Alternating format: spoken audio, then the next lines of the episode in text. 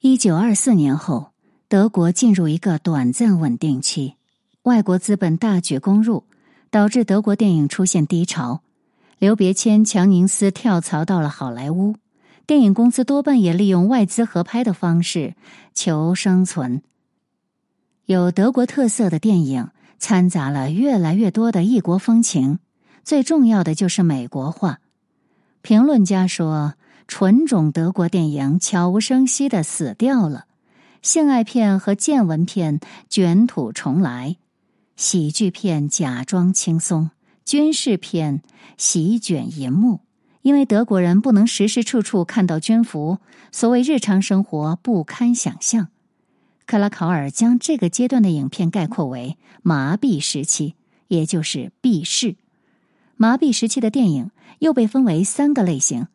第一类仅表明麻痹状态的存在，第二类帮助我们理解处于麻痹状态的各种倾向和观念，第三类则揭示麻痹的集体意识内在运作方式。第一类电影如乌发公司的纪录片《利与美之路》，内容平庸，画面优美，展示了人种再生的概念。贫民窟。尽管镜头向下对准了苦难人群，结局却是主人公时来运转，皆大欢喜，以致消解苦难。在貌似中立的情况下，既无批评也无批判，延续了早期屈服威权的基本意图，那就是既然已经屈服，那就继续低头好了。飞升全球的电影《大都会》正是如此。两个矛盾尖锐的阶级令人诧异的和解了。归于第二类的电影众多，有力图令理智归顺自然的，如《下甲之子》和《高山电影》一系列街道电影，流露出对真爱的期待和少有的温情；还有一些青春片，试图展现对威权的某些突破，但作者认为。青春片对反抗威权行为的强调，恰好证明了他们对威权行为的屠炼。年轻的反叛者上了年纪，多半会变成老暴君，而且越是狂热的反叛者成为专制者后，就越残忍。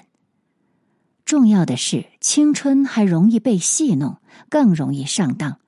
电影《大都会》中，实业家的儿子企图调停父亲与员工之间的紧张关系，实业家假意答应，结果却是实业家不仅阻止了工人们想达到的目的，还加强了对工人的控制。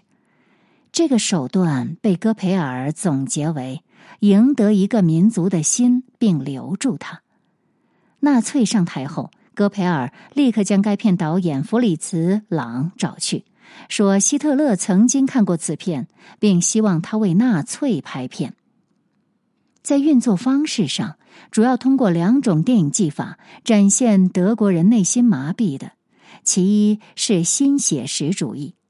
新写实主义的主要特征是不质疑、不站队，描画现实不是为了让事实产生会意，而是要将所有含义进入事实的汪洋。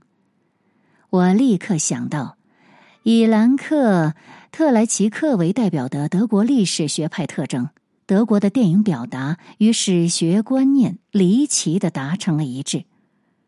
当时，德国电影人奥古斯特·鲁埃格坦言道：“我们已经丧失信仰的能力。那么，既然世界机器的车轮看来好像会在自我推动下继续前行。”我们就应该习惯无所依托且无责任感的继续活着，好活也可，歹过也罢，其他人随波逐流就是了。这可就是真正的从头到脚的麻痹了。一个人如果内心没有最深切的信仰、信念的关照，在一个缺乏外在约束的世界里，又怎么可能不为所欲为呢？展示麻痹的另一种技法是蒙太奇，就是剪辑，在德国被称为截面电影。它的代表作是纪录片《柏林大城市交响曲》。克拉考尔认为，这种技法只是提供了大量展示，却并不揭露问题的讨喜机会。面对德国人的麻痹景象，激荡着革命情怀的德国左派心有不甘，他们奋起对社会阴暗面进行了揭露和批判。然而，他们的做法却是移花接木、偷梁换柱，将不同新闻片中的镜头放在一部新闻片中重新组合剪辑。道德上的不诚实、煽动性的表达使批判性破产，警方直接将影片给禁了。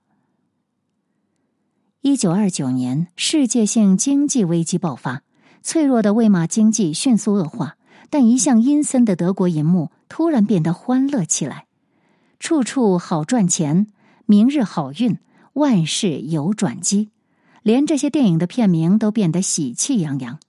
但这不能说明德国人达观向上。危机期间毫无顾忌的表达过度喜悦，反映了一种相反的心态。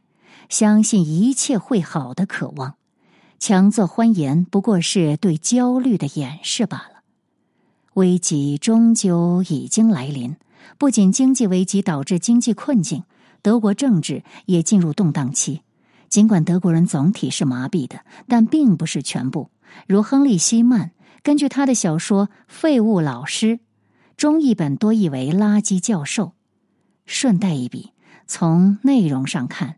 翻译为“废物老师”更符合作品原意和人物身份，而就阅读感受而言，从卡里加利到希特勒的翻译精到，是一个非常优秀的译本。我们继续说回“废物老师”，由这个小说《废物老师》改编的电影《蓝天使》，对德国中产阶级的恶疾进行了谴责。由强宁斯扮演的主人公，表面专制而内心骚动，试图逃脱平庸生活，却四处碰壁，被不断戏弄羞辱，最后成为众人的奴仆并死去。他的对手们都具有施虐倾向，尤其是那些学生。男孩们是天生的希特勒式少年。克拉考尔认为，电影在暗暗的提出警示。这些银幕形象预示了数年后将在现实生活中出现的人，而曾经拍摄了《尼伯龙根大都会》的著名导演弗里茨·朗又拍摄了一部凶杀片《M》。此片最初暂定片名为《凶手在我们中间》，是根据一起发生在杜塞尔多夫的杀童案改编的。电影开拍就受到了纳粹党阻挠，纳粹党竟然担心受到片名的连累，而弗里兹·朗觉得这个遭遇使他在政治上成熟了。片名后来被改为《M》。稍后他又拍摄了马布斯博士的遗嘱。公映时恰逢纳粹党攫取德国政权，此片于一九三三年三月二十九日以危害公共秩序与安全为由被禁映。戈培尔在召见导演朗的时候，只谈对大都会的喜爱，不谈对此片的禁映。朗据此认为离开德国是明智的。随后他去了法国，后来到了美国，与他同时出逃的不是别人。正是中途自杀的瓦尔特·本雅明。一九四三年，该片在美国上映，朗为此写了一个放映前言。这部影片是为了展示希特勒恐怖主义活动而拍摄的预言体作品。第三帝国的口号和教义被植入片中犯罪分子的口中。我希望由此让人们看到。戴着面具的纳粹理论必定会有预谋的摧毁一个民族所珍惜的一切。于是，当一切都崩溃，当人们被抛入绝望的深渊，他们会想尽办法在新秩序中寻求帮助。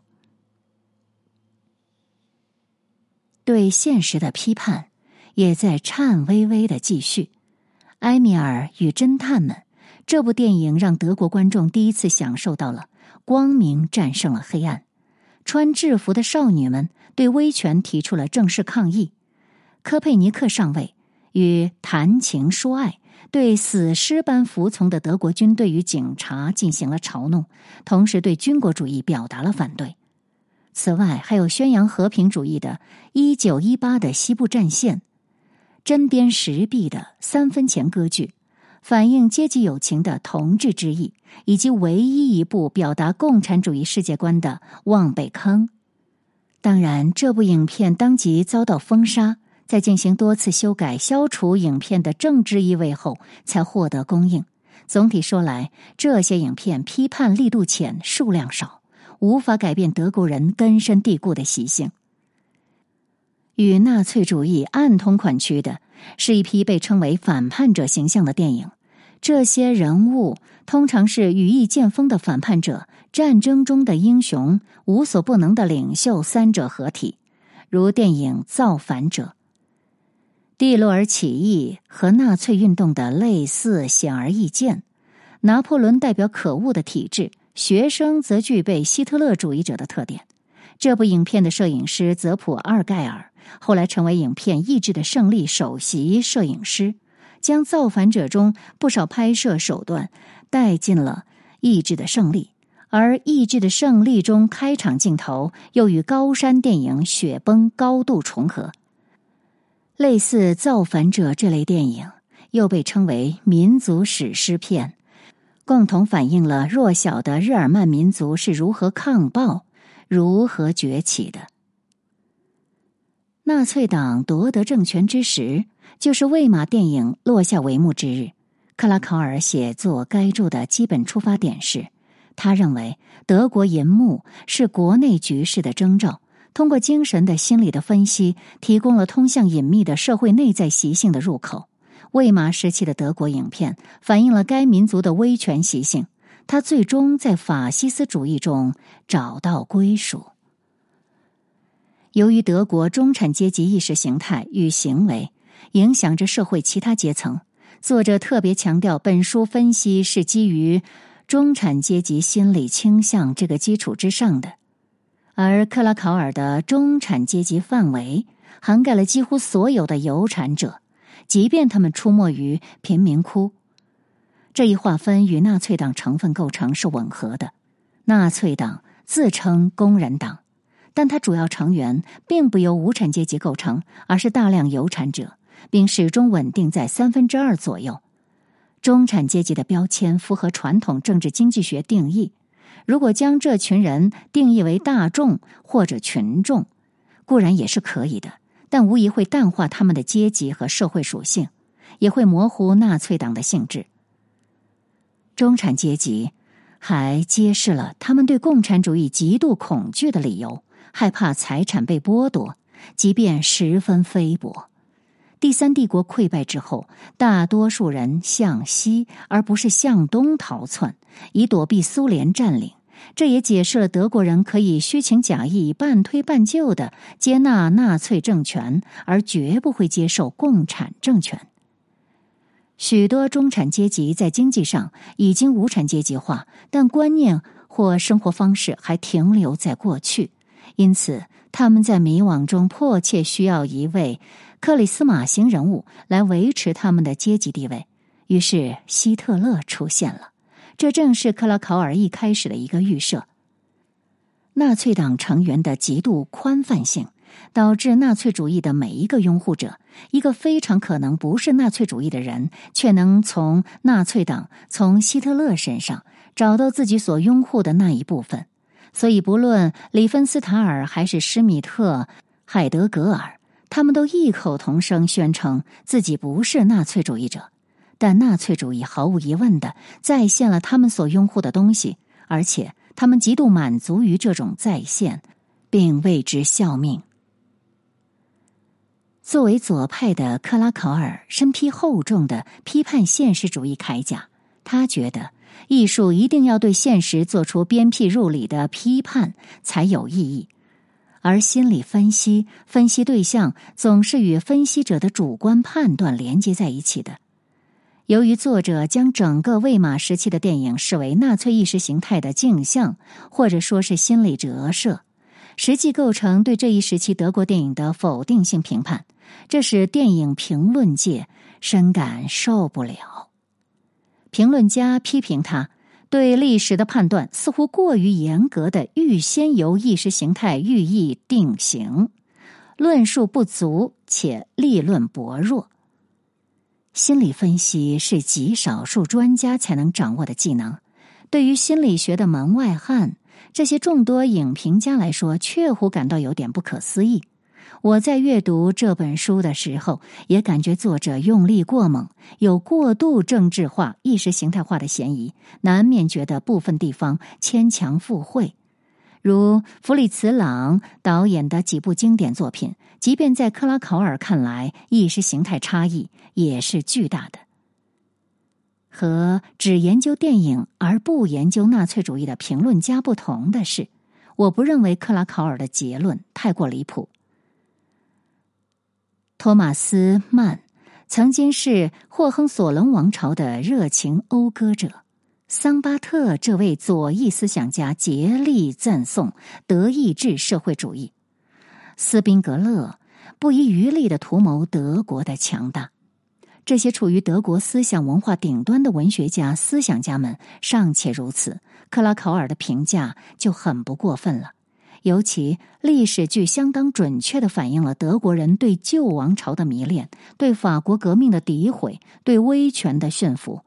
这种倾向出现在其他类型电影中，并不令人觉得出乎意料，而问题只在于是不是所有电影一概如此呢？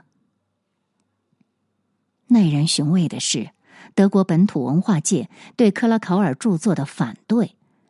战后，克拉考尔的这本著作在德国出版时遭到大量删削。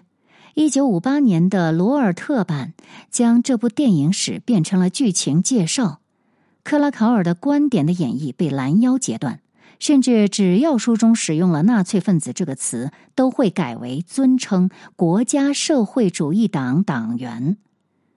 编辑之一沃尔夫冈·冯·艾希德尔直截了当的说。这本书显然也曾被当作反法西斯宣传的工具，所以有很多相关内容也可以理解。战争结束十三年之后，其中这些过于客观的观察也不必全数保留了。它反映了德国人对充满罪恶历史的讳莫如深，而中国读者时常会有这样的观点：德国人对历史的反思深刻而彻底。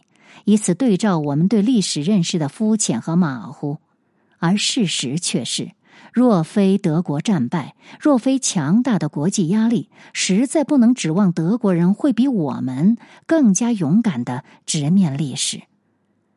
纳粹主义在德国的特殊性在于，极右思潮泛滥成灾祸，自我审视能力几乎完全丧失，批判的声音被挤到墙角。